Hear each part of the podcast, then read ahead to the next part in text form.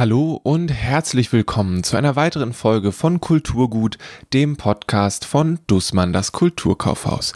Mein Name ist Lele Lukas. Heute geht es um den Gratis Comic Tag, ein Event, das eigentlich im Mai stattfindet und dieses Jahr in den September gewandert ist. Und was ist der Gratis Comic Tag, fragt ihr euch? Also, das Ganze funktioniert folgendermaßen. Diverse namhafte Verlage wählen Ausschnitte aus ihrem aktuellen Programm aus.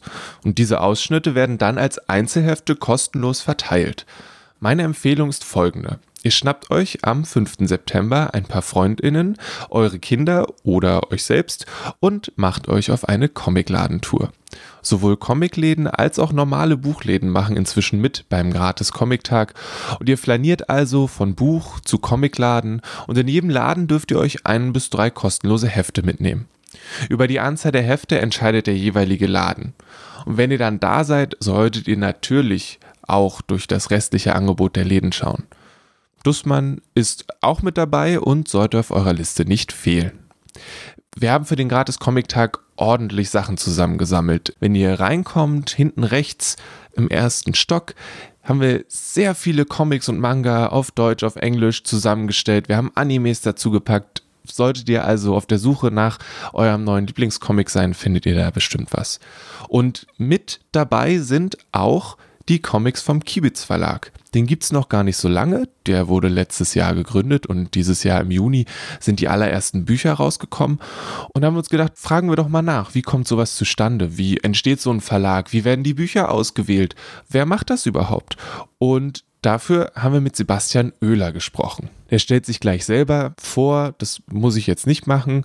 Nach dem Interview mit Sebastian Oehler gibt es Empfehlungen und ein paar Hinweise für den Gratis Comic Tag am 5. September. Viel Spaß!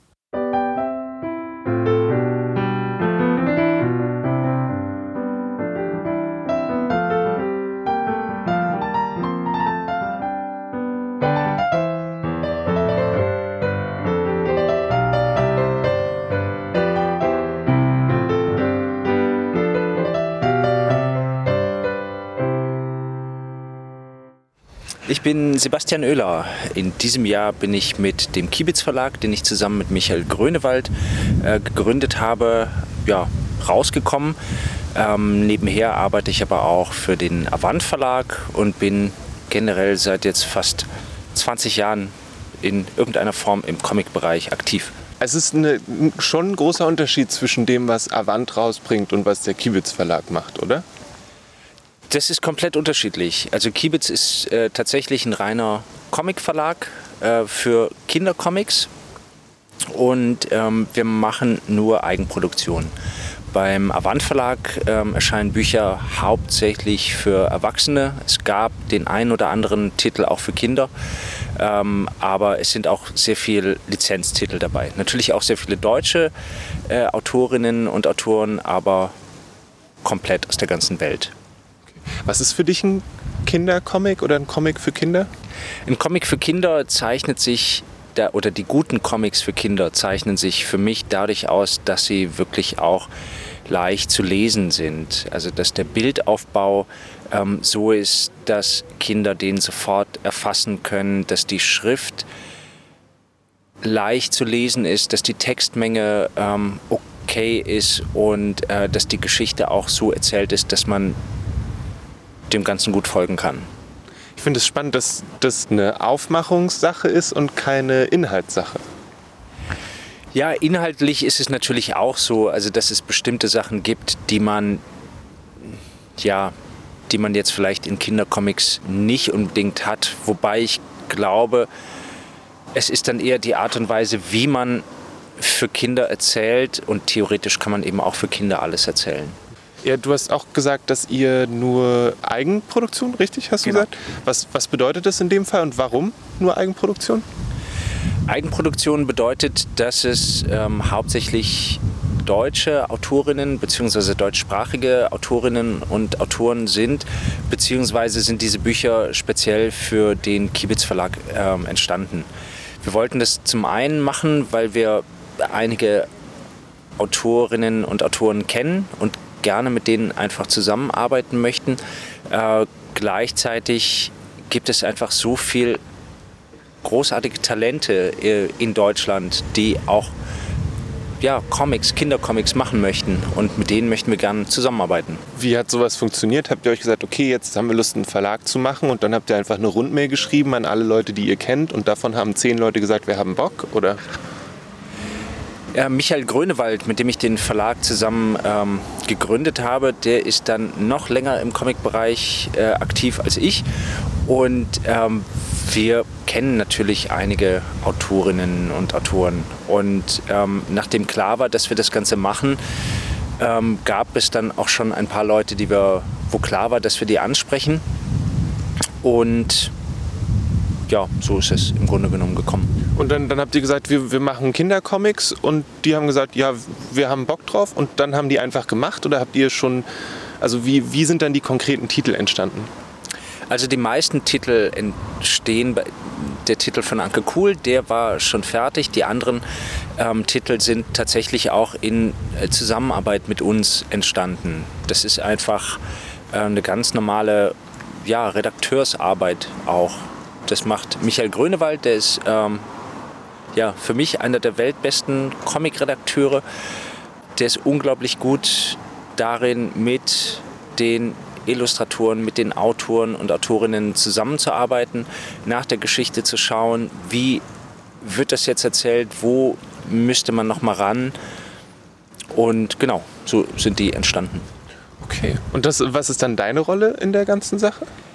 Meine Rolle ist sehr viel das ganze Geschäftliche drumherum, also von Vertrieb über Auslandsrechte ähm, bis aber auch die Auswahl des Programms. Ich habe bei Reprodukt auch äh, lange Jahre gearbeitet und war da auch für Vertrieb und Rechte zuständig, habe aber eben auch noch viel nebenher gemacht. Also ob das jetzt Social Media war, aber eben auch die Betreuung vom einen oder anderen Titel. Und da gehe ich davon aus, dass ich da auch in Zukunft noch was machen werde. Aber generell ist es bei uns schon eher so aufgeteilt. Äh, Michael Grönewald übernimmt die redaktionelle Betreuung und ähm, ich kümmere mich um viel drumherum. Ja. Heißt es jetzt, deine Wohnung steht voll mit Kisten voller Comics, die noch irgendwo hin müssen? Oder wie stelle ich mir das vor?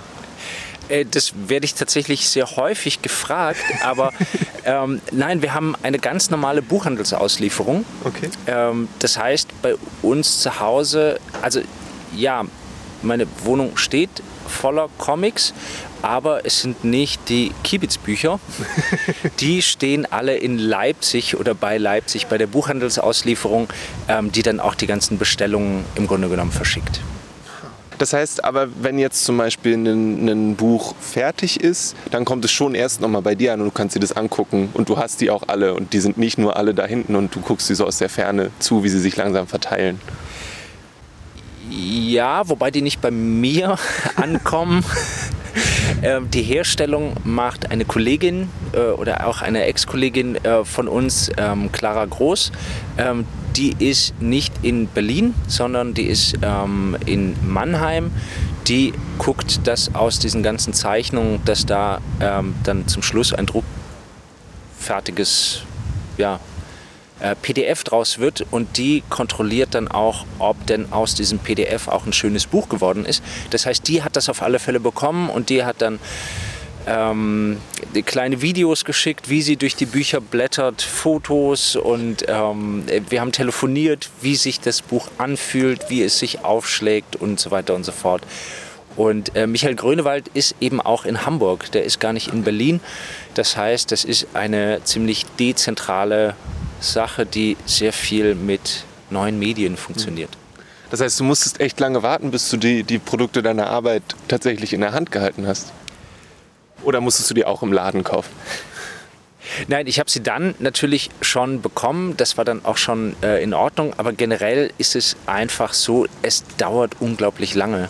Gegründet haben wir den Verlag äh, im April 2019. Und im Juni 2020 sind dann die ersten Bücher rausgekommen. Und als wir den Verlag gegründet haben, war auch schon klar, welche Bücher wir äh, zum Anfang bringen werden. Das heißt, äh, wir haben sehr viel Zeit mit denen verbracht. Wie fühlt sich das an jetzt? Immer noch ein bisschen unwirklich, aber auch ziemlich gut. Habt ihr mehr als fünf Titel und habt dann davon die fünf genommen für den Anfang? oder sind es immer diese fünf gewesen? Es gab schon mehr als diese fünf Bücher, weil es gibt ja auch eigentlich ein Herbstprogramm, was wir jetzt Corona-bedingt ins Frühjahr verschoben haben. Aber es war relativ schnell klar, ähm, dass nicht alle zu diesem Zeitpunkt fertig werden. Also so, dass die Bücher gedruckt im Mai spätestens irgendwie vorliegen. Ja, also es gibt mehr und ähm, wir haben jetzt auch schon die ersten Bücher fürs Frühjahrsprogramm. Ähm, die sind dann jetzt auch tatsächlich schon fertig und schon fast druckfertig. Äh, da haben wir dann äh, ja, vorgearbeitet, okay. vorarbeiten können. Wie ist es jetzt, die fast druckfertigen Bücher anzugucken und zu wissen, dass es noch ungefähr ein halbes Jahr dauert, bis irgendwas mit ihnen, also so wirklich richtig konkret passiert? Das ist sehr viel Vorfreude und auch so ein bisschen, ja, das ist nicht ganz so gut wie die fertigen Bücher tatsächlich in der Hand zu haben. Auf der anderen Seite war es schon auch ziemlich anstrengend, diese fünf Bücher im Frühjahr zeitgleich fertig zu machen. Ähm, das heißt, das ist auf alle Fälle, ist es auch ganz schön, ein bisschen weniger Stress zu haben. Das ja, wiegt diese Enttäuschung ein bisschen auf. Wobei ihr bewegt euch dann ja, sollten alles, sollte alles wieder gut laufen, wieder auf diesen Stress zu. Ja, wobei, wenn die Bücher tatsächlich fertig sind und danach nur, nur noch äh, der Druckerei übergeben werden, dann ist das okay. Wenn man aber gleichzeitig schauen muss, ähm, dass tatsächlich ähm, noch an den Büchern gearbeitet wird und ähm, dass dann die, die Druckabgabe immer näher äh, rückt, äh, da wird es dann schon bei vier Titeln wird es schon ziemlich anstrengend. Ja. Warum kommen die gleichzeitig raus und nicht verteilt?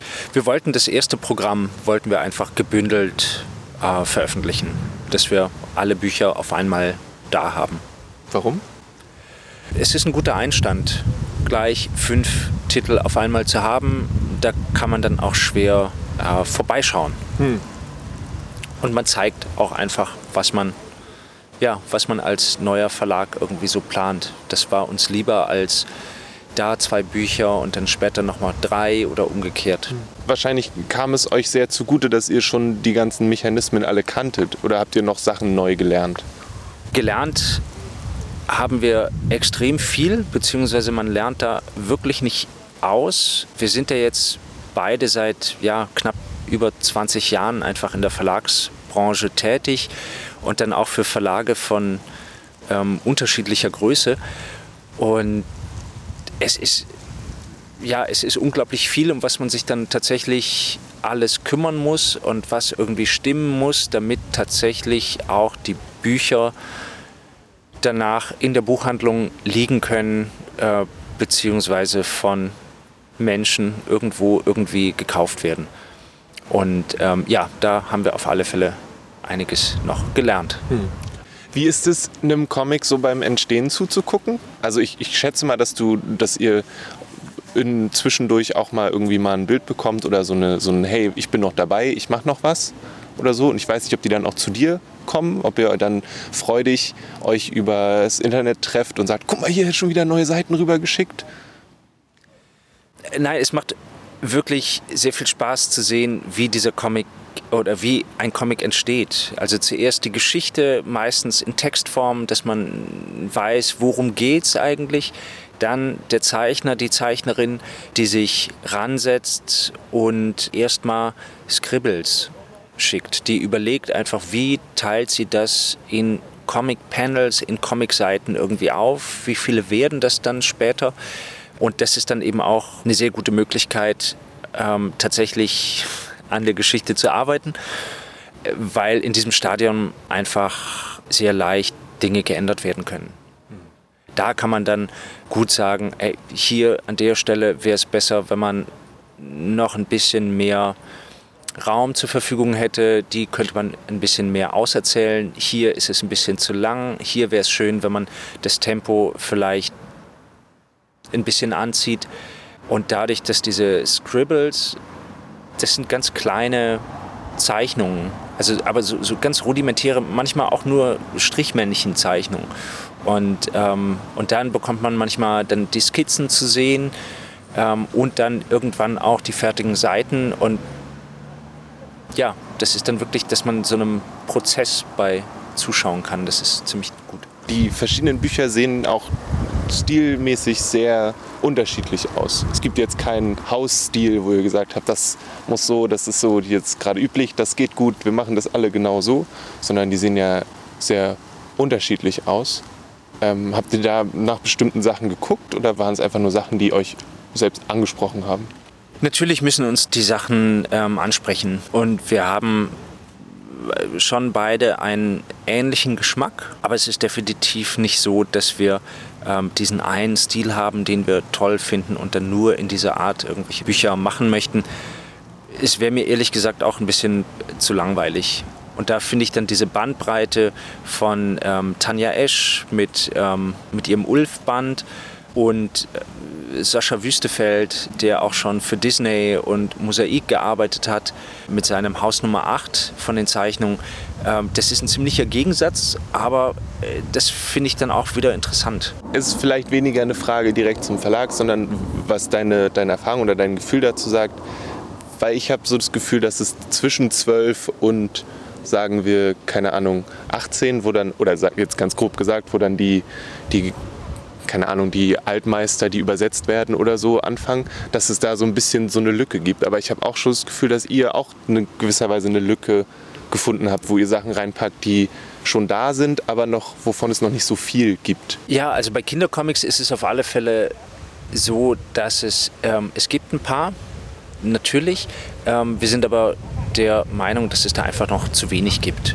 Und, ähm, und es macht auch einfach sehr viel Spaß tatsächlich für Kinder ähm, Comics zu machen oder generell mit Kindern und für Kinder was zu machen. Das ist ein sehr, sehr lohnendes Publikum.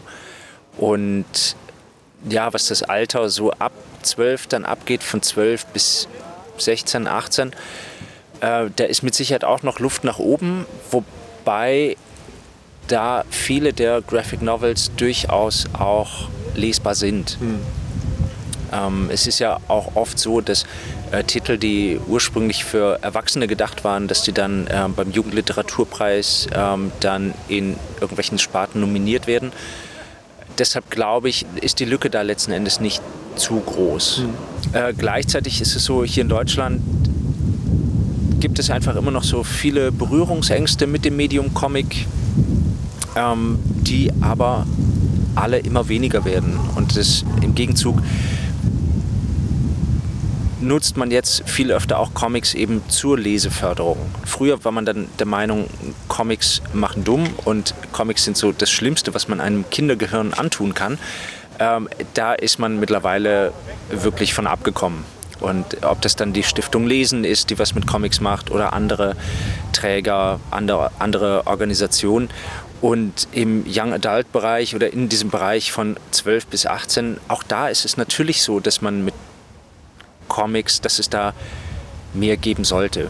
Und ich würde das jetzt auch äh, auf keinen Fall kategorisch ausschließen wollen, dass wir in dem Bereich ähm, auch mal was machen werden. Hm. Der Anfang ist auf alle Fälle eher bei äh, den jüngeren Lesern. Wobei auch da muss man sagen, dass jetzt äh, zum Beispiel Haus Nummer 8 von Patrick Wirbeleit und ähm, Sascha Wüstefeld, dass das auch von 12 plus Lesern und Leserinnen ähm, gelesen werden kann, auch mit sehr viel Freude. Ja. Ich habe äh, eine Rezension gelesen, da meinte der erwachsene Rezensent, also sein Buch gibt er nicht mehr her. Kinder würden sich da auch drüber, mit Sicherheit drüber freuen, das ist eine tolle Geschichte, aber er gibt sein Buch nicht mehr her. Das ist schön. Hattet ihr auch Kontakt mit diesen Berührungsängsten, als ihr den, den Verlag auf die Beine gestellt habt?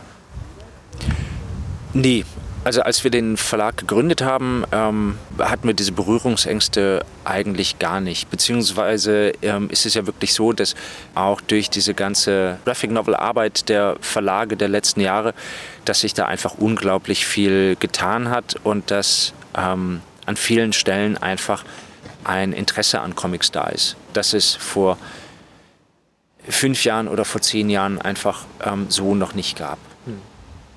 Siehst du, das, dass es auch weiter in die Richtung geht oder hast du ein bisschen Sorge, dass es so ein Plateau ist und wir fallen jetzt wieder runter, weil, keine Ahnung, die Superhelden jetzt auch wieder irgendwann vorbei sind? Ich glaube nicht. Also, wenn ich überlege, wie viele Comics in Deutschland äh, mittlerweile erscheinen, wie viele gute Comics in Deutschland erscheinen, ähm, dann sind es tatsächlich goldene Zeiten. Ähm, davon konnte man früher einfach nur träumen.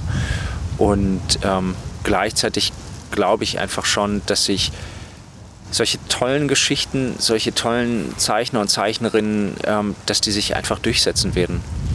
Und gelesen, ja, nicht immer, aber seit vielen Jahrhunderten wird einfach gelesen.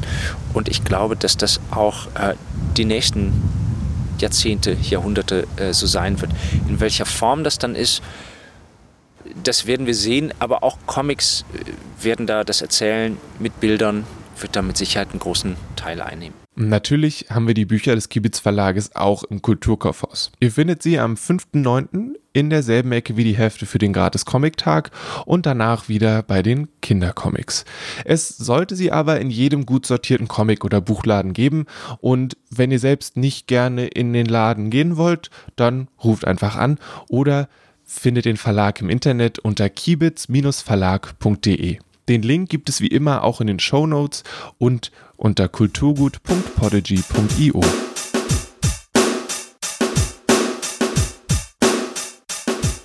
Wie es sich für Kulturgut gehört, habe ich Sebastian um eine Empfehlung gebeten und er hatte sogar zwei parat. Ja, ich hätte sogar zwei Empfehlungen. Eine Kindercomic-Empfehlung und zwar Mano von Anke Kuhl ähm, sowohl für Kinder zum Vorlesen, zum selberlesen, als auch für Erwachsene und für Eltern. Äh, ein unglaubliches Buch, toll gezeichnet, lustig. Und ansonsten noch Happy Place von Max Beitinger. Mhm. Das ist bei Rotopol erschienen. Happy Place sind kleine, absurde Vignetten, die einfach ganz, ganz toll gezeichnet sind und die mit sehr viel Witz die Absurdität des menschlichen Lebens zeigen. Und bei Mano sind es einfach mehrere Episoden aus dem Leben von Anke Kuhl, beziehungsweise äh, aus ihrer Kindheit zusammen mit ihrer Schwester. Ähm, eine Episode äh, gipfelt dann darin, dass sich die Kinder, dass die versuchen, einen Streit ähm, mit einem Klobürstenfechtkampf ja, auszufechten tatsächlich. Sehr, sehr lustig.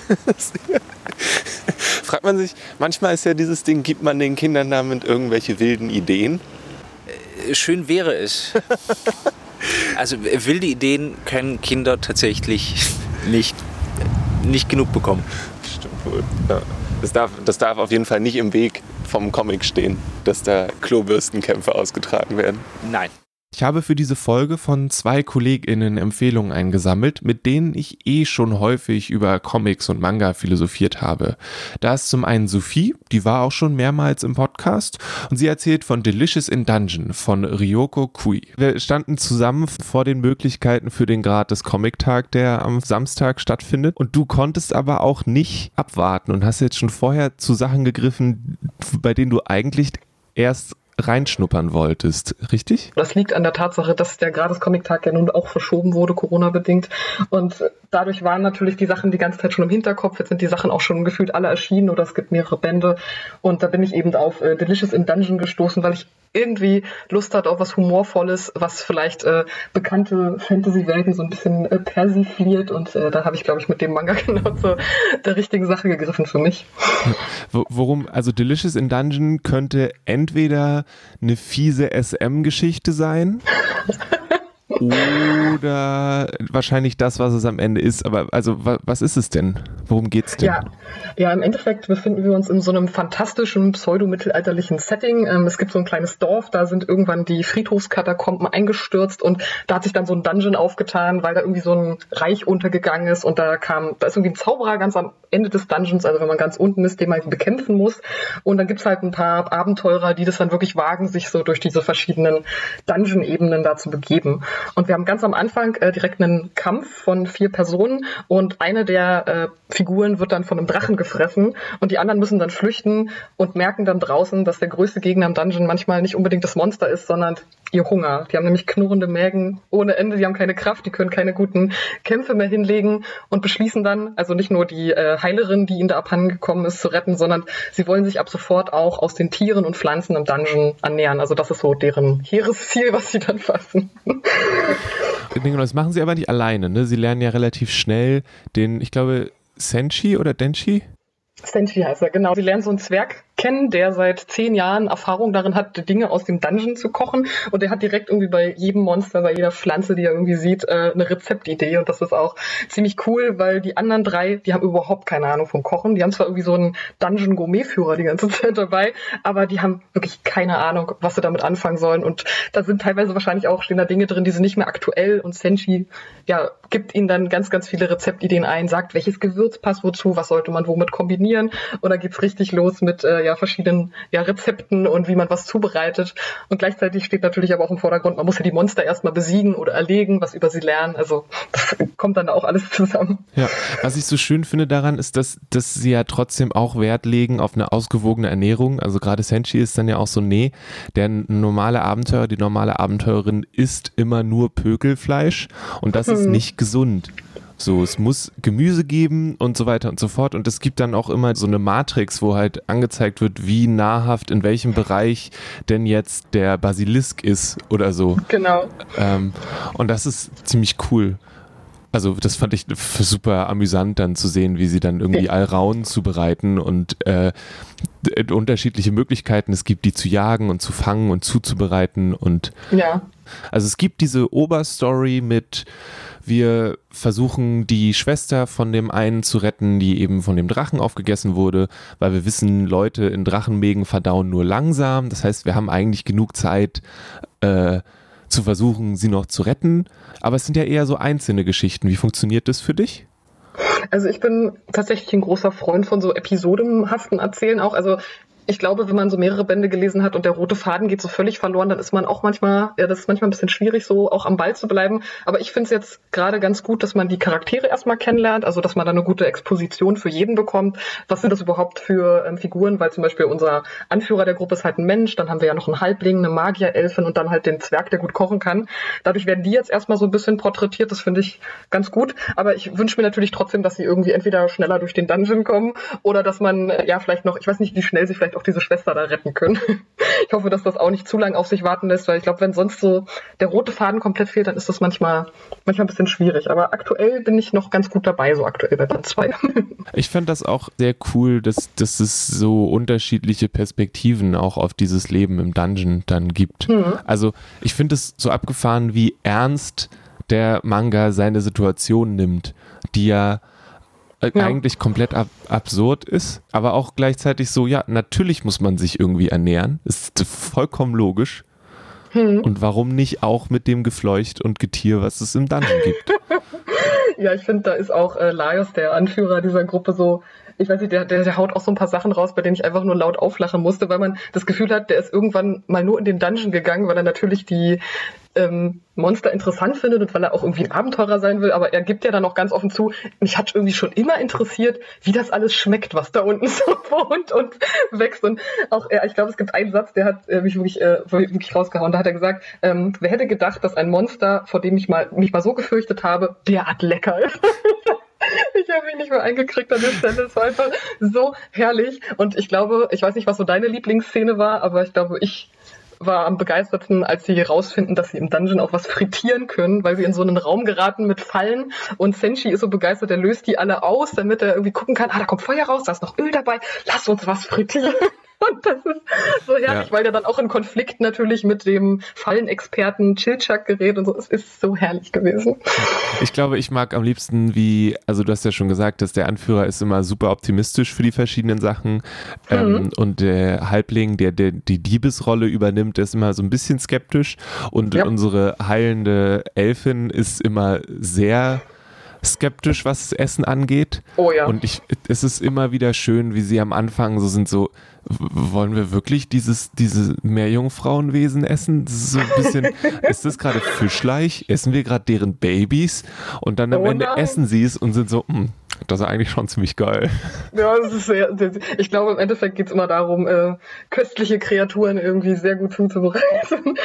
Ich, ich sehe das auch eigentlich vor mir. Ich glaube, irgendwann kommt wahrscheinlich auch mal so eine Blase, dass sie in einen Dungeon kommen und sie sehen nicht die Tiere und die Monster, die auf sie zukommen, sondern schon so gebratene Basilisken und zubereitetes Omelett und so Tarts, die in der Ecke stehen. Die können, glaube ich, die Dungeon-Monster irgendwann gar nicht mehr so als Wesen wahrnehmen, sondern nur noch als Essen.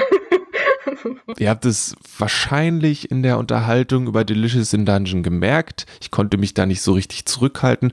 Ich bin auch großer Fan der Reihe. Sie ist wirklich köstlich und kann sie euch nur wärmstens ans Herz legen. Zweite Empfehlung aus dem Haus kommt von Henrik, der von Demon Slayer erzählt. Ich habe eins gelesen, was auch bei den Gratisheften mit dabei ist, ein Manga und zwar Demon Slayer von Koyoharu Gotoge. Äh, das ist thematisch ähm, oder, oder vom Genre her, vom Manga her, ein, ein Action-Manga. Und der ist aber ein bisschen anders, weil er ist nicht ganz so. Also die Action ist meiner Meinung nach nicht mal unbedingt sein starker Punkt, sondern eher äh, der Zeichenstil, der ein bisschen was anderes hat als so der Einheitsbrei, den man manchmal erlebt im Manga. Äh, und der ein bisschen feiner ist. Und die, die Geschichte, die äh, Wert darauf legt, ihre Charaktere zu entwickeln und zu erzählen und nicht unbedingt die Action-Szenen. Worum geht's? Es geht um eine japanisch angehauchte Welt, die ähm, bei der so ein bisschen mittelalterlich, äh, bei der es äh, nicht ganz klar ist am Anfang, ob es irgendwie übernatürliche Wesen gibt. Und dann kommt allerdings raus, dass es nachts äh, Dämonen gibt, die Menschen angreifen und auch äh, töten und essen. Und der Hauptcharakter verliert in so einer Nacht, in der er nicht zu Hause ist, äh, seine ganze Familie bis auf seine Schwester. Diese Schwester wurde gebissen und wurde auch zu einem Dämon. Und der Hauptcharakter sucht jetzt nach einem Weg, dass er das zurückgängig machen kann und wenigstens seine Schwester retten kann. Und wird dabei zu einem Demon Slayer ausgebildet. Und das sind praktisch Kämpfer für, für das Gute, sage ich jetzt mal, die gegen die Dämonen vorgehen. Und dann ist es im klassischen Shonen-Manga-Stil, ein großer Bösewicht folgt nach dem nächsten und zwischendurch laufen sie halt von hier nach da oder ist, du hast ein bisschen angedeutet, dass da vielleicht noch mehr dahinter ist? es kommen schon immer mal irgendwie neue, neue Dämonengegner, die neue Fähigkeiten haben und so. Und das ist auch cool, die Fähigkeiten zu sehen.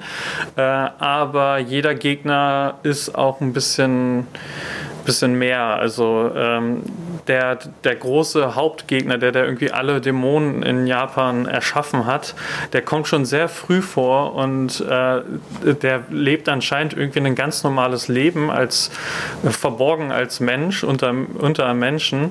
Und deswegen ist schon da klar, es ist nicht irgendwie nur der, der schwarz-weiße Gut gegen böse Kampf, sondern da steckt noch mehr dahinter.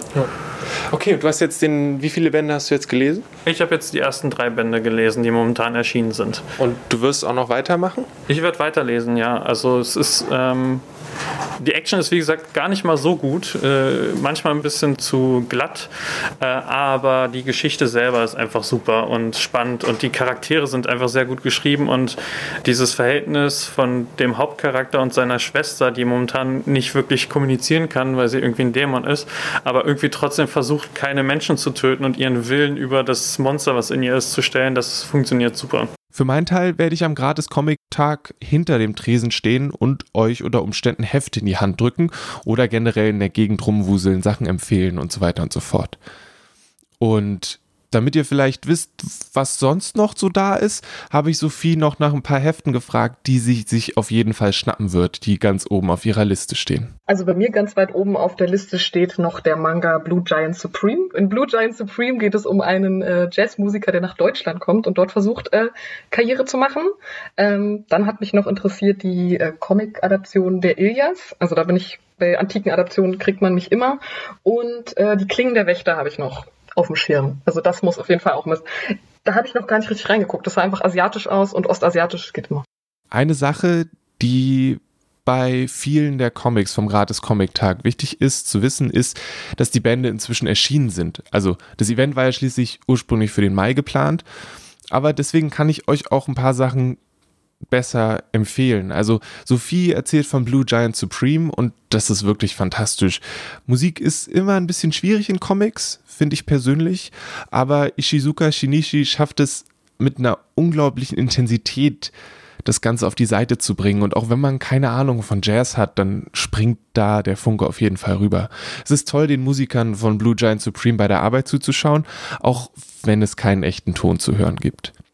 Auch das Heft mit den drei Leseproben zu den mehr oder weniger neuen Comics von DC Inc. kann ich nur empfehlen. Panini macht die auf Deutsch und gerade die Geschichte um Harley Quinn, die da drin ist, ist wirklich großartig. Eine tolle Geschichte über Außenseiterinnen, Selbstbestimmung und Anderssein und ich weiß nicht, viele Leute haben so ein Bild von Harley Quinn, gerade jetzt durch Filme und so weiter und so fort. Und für mich hat dieser Comic das Ganze nochmal in so eine andere Richtung gerückt und das fand ich total cool. Mein persönliches Lieblingsbuch an dem Tag wird da war Pimo und Rex sein. Thomas Wellmann hat mit dem Erstling, der auch Pimo und Rex heißt, und der neuen interdimensionalen Hochzeit einfach so ein abgefahrenes, tolles Stück Comic gezeichnet und geschrieben, dass ich mich nur davor verneigen kann. Es ist so absurd und cool und rundum gelungen und deswegen, ja, Pimo und Rex ist so mein persönliches Highlight für den Gratis-Comic-Tag dieses Jahr. Am Ende dürften am Gratis-Comic-Tag alle auf ihre Kosten kommen. Nicht nur so Weirdos wie ich, sondern auch Leute, die franco-belgische Comics mögen oder Fans von SuperheldInnen oder Leute, die was Lustiges oder Satirisches haben wollen. Bibi Blocksberg ist auch mit dabei. Und mit Invincible hat Crosscode sogar etwas Uraltes wieder abgestaubt. Also da ist für alle etwas dabei und ich wünsche euch am 5. September ganz viel Spaß beim Sammeln der Hefte. Solltet ihr euch verständlicherweise nicht ins potenzielle Menschengetümmel stürzen wollen und generell große Ansammlung von Menschen vermeiden wollen, dann schaut auf gratiscomic-tag.de vorbei und vielleicht besticht euch ja ein Cover so sehr, dass ihr wann anders vorbeikommt, um einen Comic oder einen Manga auszuprobieren, den ihr sonst nicht auf dem Radar hattet. Außerdem ist der Gratis Comic Tag dieses Jahr an manchen Orten über verschiedene Tage verteilt. Ihr müsst also nicht zwingend am 5.9. rausgehen. Das ist nur der Tag, an dem Dussmann gratis Comics hat. Andere Comicläden in Berlin auch, aber ich meine nur, informiert euch am besten unter gratiscomic-tag.de und trefft die Entscheidung, mit der ihr euch am wohlsten fühlt. Es soll eine schöne Erfahrung sein und wenn ihr euch unwohl fühlt, dann ist es keine schöne Erfahrung. In dieser Folge geht es leider nicht nur um Comics. Hier sind ein paar Neuerscheinungen. Kevin Kwan hatte mit Crazy Rich Asians den großen Wurf geschafft. Ebenso beißend mit einem Blick auf verschiedene Kulturen und weiterhin in einem sehr reichen Milieu geht es in Sex und Vanity nun weiter. Lucy möchte sich nicht in George verlieben. Was fällt ihm ein, so gut in einem Speedo auszusehen und den Kuss in der römischen Villa möchte sie am liebsten vergessen. Als er erneut in ihr Leben tritt, sieht sie sich gezwungen, ein Netz aus Lügen zu spannen, das nicht nur sie selbst und George, sondern auch ihren Verlobten und ihre Familie umspannt. Sex und Vanity ist eine moderne Liebesgeschichte voller Dekadenz und eine mutige Hommage an A Room with a View. Auf Deutsch ist Sex and Vanity bei Kein und Aber erschienen, wurde von Lisa Kögeböhn und Anna-Christine Kramer übersetzt und hat 400 Seiten. Die englische Variante ist bei Random House erschienen, hat 315 Seiten und ist ebenfalls im Kulturkaufhaus erhältlich. In Serpentine entführt Philip Pullman erneut in die Welt des Goldenen Kompasses und seiner Dark Materials Reihe. Lyra Silvertang und ihr Dämon kehren nach Norden zurück, um einen alten Freund zu besuchen, und die Dinge sind nicht so, wie sie scheinen. Tom Duxbury illustriert diese faszinierende Erweiterung zur bekannten Serie von Philip Pullman, die auch als Neueinstieg geeignet ist. Serpentine von Philip Pullman mit Illustrationen von Tom Duxbury ist bei Penguin erschienen und hat 80 Seiten.